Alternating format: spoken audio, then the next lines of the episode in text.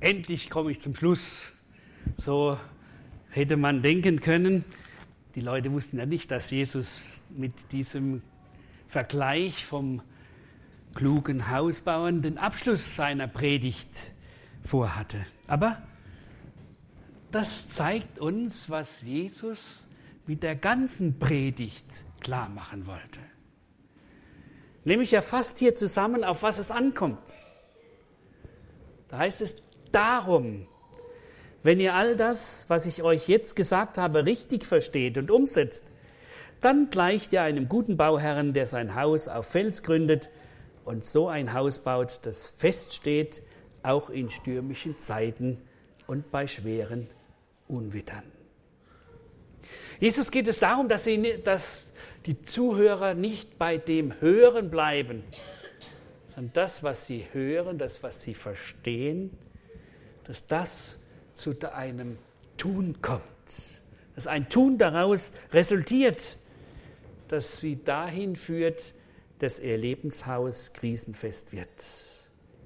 Dass Stürme im Leben, Krisen im Leben, außergewöhnliche Dinge, die uns zurückschlagen, dass wir da einen Halt haben. Das war Jesus gerade am Ende der Bergpredigt so ein Anliegen, das weiterzugeben. Und er sagt, wisst ihr, das ist es. Wenn ihr einmal Rechenschaft von mir abgeben müsst, dann soll es so sein, dass euer Leben so gestaltet ist, dass ich sagen kann, ich freue mich, dass ihr zu mir kommt. Ich freue mich, dass du zu mir kommst, denn wir haben schon lange Gemeinschaft miteinander. Mit diesem praktischen Vergleich des richtigen Hausbaus kommt also Jesus auf die rechte Anwendung des Gehörten und bringt den Aspekt des rechten Fundaments mit ins Spiel.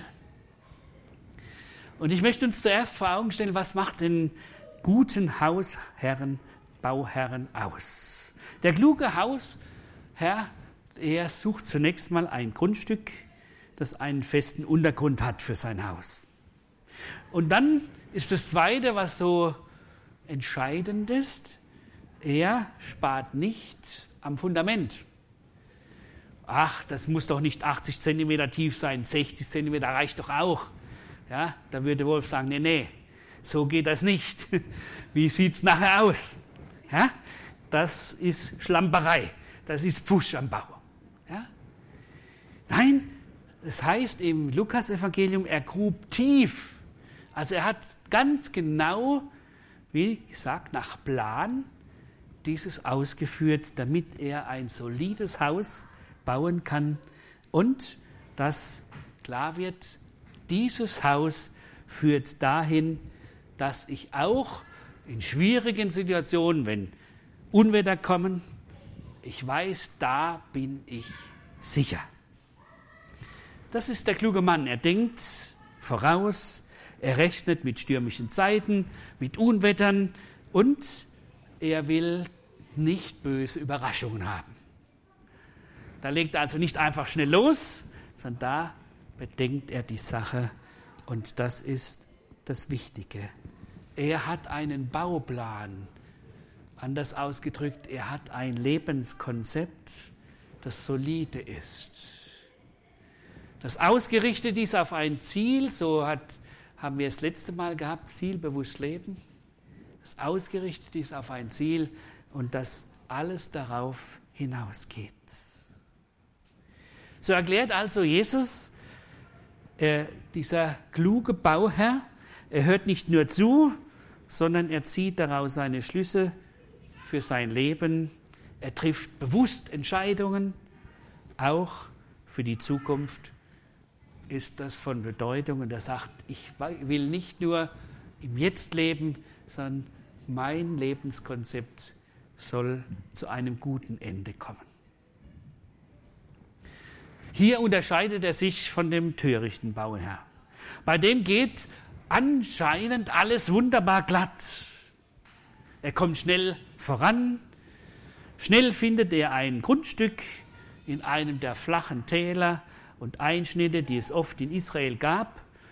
Aber er hat gar nicht bedacht, dass diese Täler und diese Einschnitte meistens durch Wasser entstanden sind. Und das, das kommt oft in Israel vor, dass im Sommer das ein Wadi ist. Das heißt, da ist kein Wasser drin. Und es sieht so aus, als wäre das eine schöne Ebene.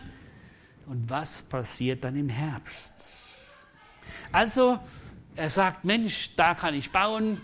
Er zieht sein Haus hoch und ist ganz sorglos. Er freut sich, dass er sich, weil da ja schöne Sonne ist, auch sonnen kann und dass er also sich seines Lebens freut. Aber dann kommt der Herbst. Und im Herbst kommen die Platzregen, da kommen diese Stürme und er merkt auf einmal, Mensch, mein Haus ist in, auf, in einem Flussbett gebaut. Und zuerst ist es noch nicht so schlimm, da ist so ein kleines Rinnsal. Und dann auf einmal, nachdem der richtige Regen gekommen war, da wird es ein stürzender Bach und er reißt alles mit sich und auch das Haus. Es tut einen schlimmen Fall. Als ich das so gelesen habe, kam mir die Beschreibung des berühmten Schürmannbaus in den Sinn, das damals äh, 1991 äh, bei diesem Jahrhunderthochwasser so beschädigt wurde, dass zunächst die Wassermassen dieses ganze Haus, das ist ein riesenlanges Haus, 300 Meter lang, zunächst mal 70 Zentimeter hochgehoben haben. Und als nachher die Wasser wegging, dann fiel das Ding runter und hat sich natürlich verkeilt. Man hat erst gemeint, dieses Millionenprojekt muss man abreißen. Nachher hat man es doch hingekriegt zu sanieren, aber mit einem Riesenaufwand. Und das Wichtigste war die, die Fundamentplatte, die musste erneuert werden, damit diese Verwinklungen nicht mehr stattfinden. Also, das Fundament ist entscheidend. Und das war dem törichten Bauherrn nicht wichtig. Übertragen auf das, was Jesus sagen will, dieser Mann, er hört meist nur halbherzig hin er legt dann gleich los, weil er begeistert ist, sagt, Mensch, toll, was da Jesus neu gesagt hat. Und er prüft gar nicht nach, was das eigentlich für sein Leben zu bedeuten hat. Und er denkt auch nicht daran, was heißt das für die Zukunft. Wie kann ich solide bauen? Und so erlebt er dann in Krisenzeiten, wenn ihm, wenn er Dinge verliert, die ihm wertvoll sind. Wenn Menschen ihn enttäuschen, dann erlebt er, dass er auf einmal ganz alleine ist. Das, was er meinte zu haben, nämlich einen Halt im Glauben, in der Frömmigkeit, hat er auf einmal nicht. Warum? Er hat keine Beziehung zu Jesus. Er ist so mitgeschwommen. Er war so dabei, aber er war nicht der, der sich wirklich mit Jesus beschäftigt hat. Jesus hat diese Vergleiche auch in anderen Gleichnissen weitergegeben, zum Beispiel bei dem vierfachen Ackerfeld, wo er sagt, der Same des Wortes Gottes geht verschieden auf. Da ist zum Beispiel dieser felsige Grund, da geht es schnell auf, da heißt es, die Menschen sind begeistert, sie nehmen mit Freuden die Botschaft auf aber es ist keine Wurzel da. Sie können sich nicht festhaken. Und als dann Bedrängnis und Verfolgung kommt, dann nehmen sie Anstoß. Oder das sind die anderen, die Samen, die unter die Dornen sind. Die gehen auch schön auf und dann ersticken die Dornen diesen Samen. Und das heißt, die Sorge der Weltzeit und der Betrug des Reichtums ersticken das Wort und es wird unfruchtbar. Jesus will also am Schluss seiner Predigt seine Hörer noch einmal in die Verantwortung ziehen. Sagt, wisst ihr, das, was ich euch jetzt gesagt habe, sind nicht einfach nur schöne Worte. Sind nicht einfach nur Dinge, die ihr bisher noch nicht gehört habt, sondern sie führen euch in die Entscheidung. Sie sollen euch berühren im Herzen. Und da soll Veränderung geschehen. Deswegen habe ich euch das weitergegeben. Aber der Törichte will sich nicht mit Jesus beschäftigen. Er will nicht umkehren. Er lehnt Jesus letztlich ab und sagt, das kriege ich selber hin.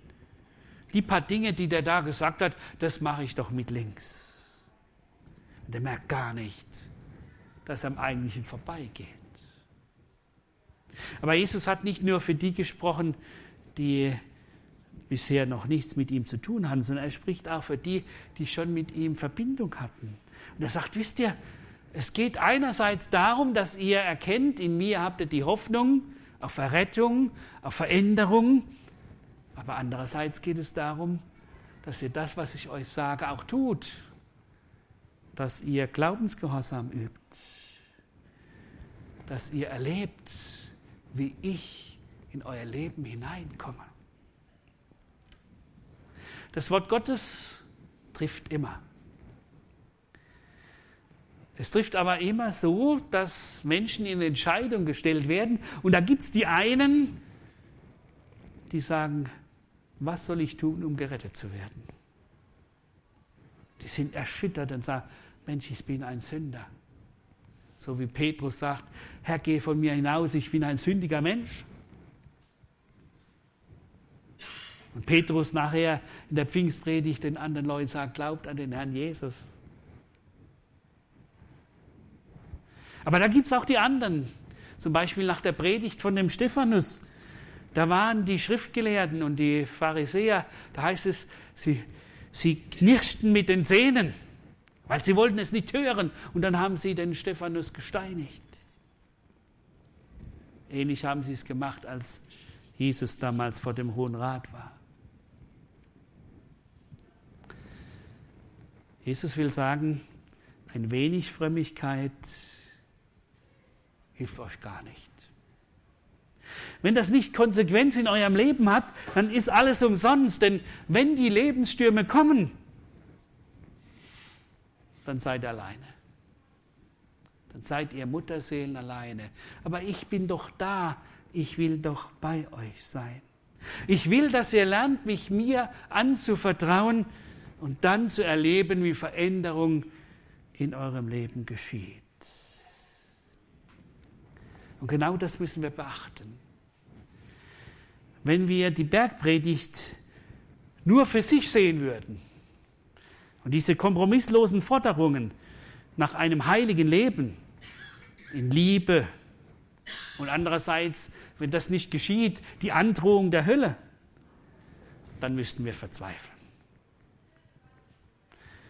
Dann gäbe es nur ein fassungsloses Entsetzen über diese Botschaft, die Jesus weitergegeben hat.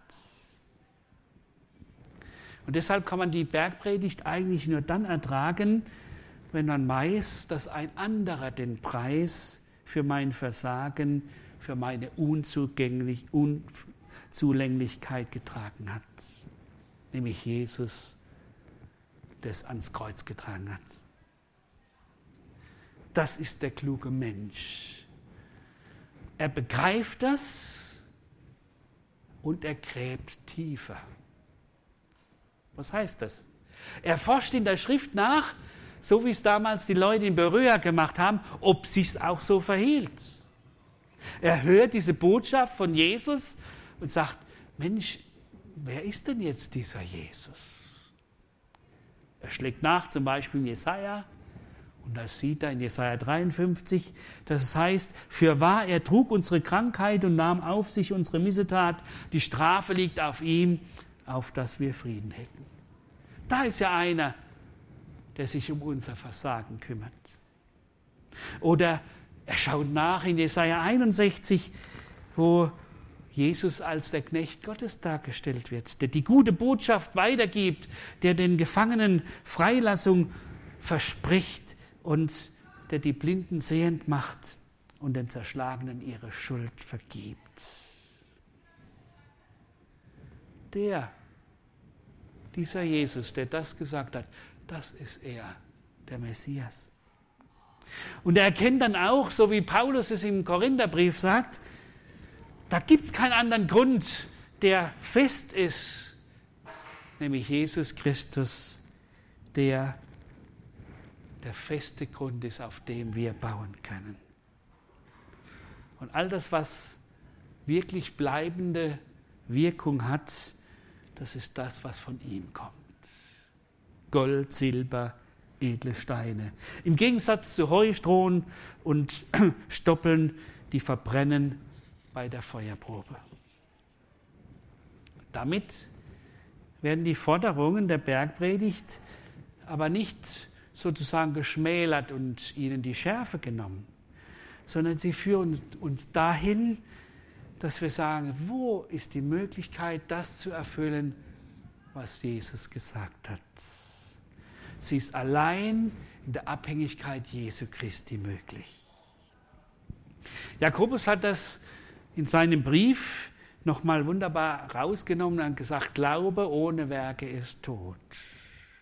Deshalb seid Täter des Wortes und nicht bloß Hörer, die sich selbst betrügen.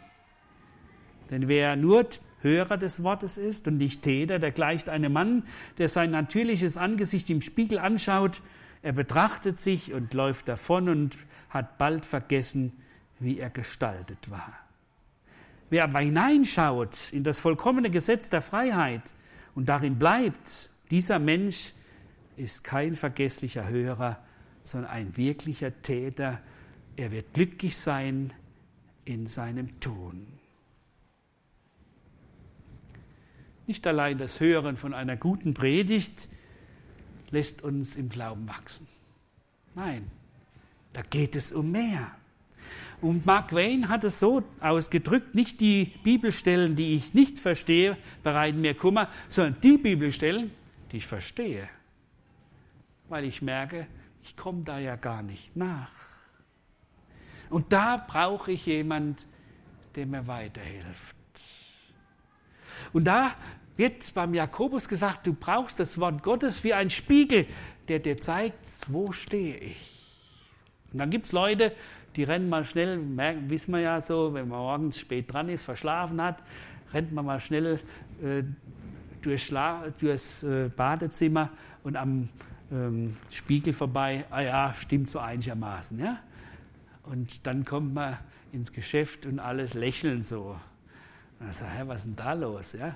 Schaut man mal richtig in den Spiegel und merkt man, oh weia, wie seht denn ich aus? Ja? Das ist ja gemeint. Er sagt, wenn einer bereit ist, sich mit Gottes Wort zu beschäftigen, dann macht er das nicht nur als Pflichtlektüre. Dann ist ihm das nicht nur äh, eine Sache, ja, das gehört halt jeden Tag dazu. Sondern dann ist es ihm wichtig, ich will wissen, wo ich Korrektur brauche. Ich will wissen, was mein Herr für mich bereit hat. Ich will wissen, wo er mich gebrauchen will. Denn wer den Spiegel Gottes, das Wort Gottes richtig gebraucht, der erlebt, dass Gottes Wort verändert. Der erlebt, dass er eigentlich Audienz bei Jesus hat. Und Jesus ist wie ein guter Arzt, der sich Zeit nimmt für seine Patienten und ihnen aber auch die Wahrheit sagt, jedoch in Liebe. So sagt Jesus, nehmt das an, was ich euch sage. Und ihr werdet erleben, dass das Wirkung hat in eurem Alltag. Und das führt dann dazu, dass ich auf einmal das, was mich vorher bestürzt hat, wie soll ich das schaffen? Wie soll ich die Gebote Gottes halten? Und dann noch diese Verschärfung, die Jesus in der Bergpredigt gesagt hat. Wie soll das gehen? dann merkt er auf einmal, Mensch, das, was Gott mir in seinen Geboten gibt, ist eigentlich die Möglichkeit, dass er mir jetzt sagen will, du, ich will, dass du zurechtkommst. Ich will in dein Leben hineinkommen. Ich will, dass du frei wirst von den Meinungen anderer. Ich will, dass du frei wirst von dem Sündigen müssen. Ich will, dass du frei wirst vom Egoismus, um zu dienen. Und der ungläubige, nur fromme Mensch, der sieht in diesen Ermahnungen eigentlich nur Begrenzung für sein Leben. Glaube ist nur Begrenzung für mein Leben. Brauche ich nichts. Ich brauche Freiheit, aber Jakobus sagt, die eigentliche Freiheit hast du bei Jesus. Denn er bringt dich zurecht. Wenn ich dieses Fundament in Jesus habe, dann geht Veränderung in meinem Leben vorwärts. Dann orientiere ich mich, dann erkenne ich, was notwendig ist zur Veränderung. Ich nehme Korrektur an von Jesus und erlebe, wie er mich verändert. Und dann verstehen wir, was Jesus seinen Jüngern sagt, nach dem Bild des Weinstocks, dass er sagt, ihr seid meine Freunde, wenn ihr tut, was ich euch gebiete. Wenn ihr kapiert habt, dass ich es nur gut mit euch meine, dann macht ihr das auch. Nicht, weil ihr sozusagen Kadavergehorsam für mich, haben, äh, für mich habt, sondern weil ihr wisst, das ist für mich Leben das echtes Leben ist. So will Jesus uns nicht zermürben mit seinen Forderungen, sondern uns herausholen aus der Selbstzufriedenheit in eine höhere Lebensqualität mit ihm. Wir lassen uns treffen von dem Wort. Wir sind bereit zu gehorchen. Und dann berührt sein Wort unser Leben, dass Veränderung stattfindet. Nicht nur für mich zum Segen, sondern auch für andere. Jetzt noch die Frage, warum gehorchen wir oft nicht? Was hindert uns daran, wenn wir doch wissen, dass das der beste Weg ist, das zu tun, was Jesus sagt? Ich möchte zwei Dinge weitergeben. Das eine ist die Vergesslichkeit. Ich höre etwas, ich nehme mir was vor und sage, ja, also das muss ich, oh, das ist mir klar geworden in der Predigt, das muss ich jetzt in Ordnung bringen. Ich muss mit dem und dem sprechen oder da muss ich um Vergebung bitten, da muss ich dem anderen sagen, dass ich ihn falsch behandelt habe. Aber ich mache es nicht gleich. Und dann gerät es in Vergessenheit und ich komme nicht weiter. Ein anderes ist Bequemlichkeit. Gehe so meinen Weg, ich schaue nicht voraus und ja, so wie es halt läuft, gehe ich vorwärts, aber irgendwann stehe ich in der Gefahr, für Jesus und sein Reich unbrauchbar zu werden, weil ich mich nicht mehr herausfordern lasse von seinem Wort. Und dann ist noch das andere, die Gefahr, dass wir gerne denken, jetzt möchte ich fröhlich sein, jetzt möchte ich entzückt sein und merke gar nicht, wenn ich vorausschaue, dann merke ich, Mensch, wenn ich es anders mache, dann bin ich ein glücklicher Mensch. Mose war so einer, der das kapiert hat. Er war aufgewachsen im Pharao-Hof und als Sohn der Tochter Pharaos gesehen.